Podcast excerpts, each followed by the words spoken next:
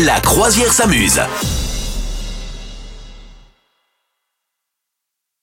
Bon alors moi je me suis intéressée euh, au look des footballeurs. Je Oui. sais pas si t'as remarqué ça, mais alors c'est très très rigolo parce que maintenant c'est quand même venu des porte-manteaux évidemment euh, de choix. Et l'autre jour, la semaine dernière, il y a eu l'arrivée des joueurs. Tu sais, ils ont fait avant de partir euh, pour le Qatar, ils ont fait euh, bah, le, le traditionnel entraînement à Clairefontaine. Oui. Et donc euh, l'arrivée, je sais pas si t'as vu sur les réseaux sociaux euh, ou à la téloche, l'arrivée à Clairefontaine des joueurs.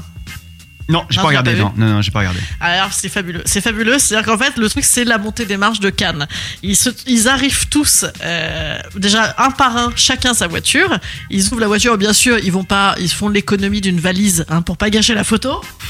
Donc ils, a- ils arrivent pour leur séjour avec la fontaine et ils sont tous ultra lookés. C'est-à-dire qu'ils ont tous, soit ils ont des sponsors en cours et c'est l'occasion de faire les photos, le petit photocall qui va bien et de montrer les fringues Ouais. parce que chaque marque est commentée bien sûr, soit ils cherchent des sponsors euh, et donc c'est l'occasion rêvée aussi de montrer leur style.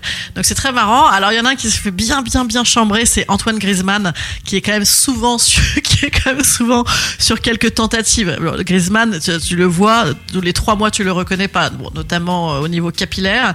Mais alors là lui il s'est fait chambrer chambrer chambrer sur Twitter, c'était très rigolo le pauvre vieux euh, parce que il il avait un look un peu d'école de commerce. Donc voilà, bon. il commence à avoir le look un petit peu rangé, tu vois, le Ouais. petit veston un peu trop long, Le les petit petites polo. chaussures un peu, voilà. Ouais ouais, non non, c'était pas une réussite, pas une réussite. Euh, Kylian Mbappé, écoute, classico, pas mal, mais euh, non, il y en a qui il y en a qui se sont démarqués parfois dans l'horreur. Notamment euh, Marcus Thuram qui est arrivé avec une espèce de pantalon, mon pauvre ami, euh, une, une catastrophe. Voilà, une, une, une catastrophe. Et, et Jules Koundé, alors là, Jules Koundé, euh, un enfer, un enfer. Lui, il est arrivé avec un sac en forme de petit dinosaure et avec un truc, un patchwork de couleurs sur les jambes. Donc ça, c'était les deux katas un peu.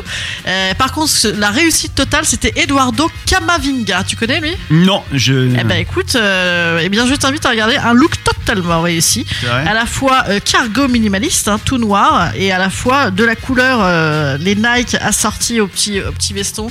Euh, c'est validé 100% euh, par, par mois par l'intégralité des- de, de- du collège de mon fils.